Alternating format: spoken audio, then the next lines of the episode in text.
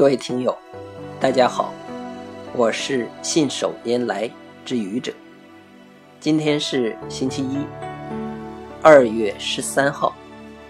二月十三号，你是不是对它有些熟悉呢？二月十三号和情人节有什么关系？哦，原来它是情人节的前一天。现在是情人节前一天的晚上，也就是情人节前夜。那么，我问你一个问题：你是不是知道？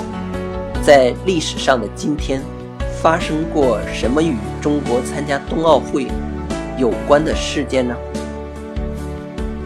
不知道？那我告诉你吧。一九八零年，中国第一次派团参加冬奥会。一九八八年的今天，李岩获得冬奥会第一枚。表演赛的金牌。当然了，对奥运会比较熟悉的人应该知道，表演赛的金牌是不计入奖牌榜的。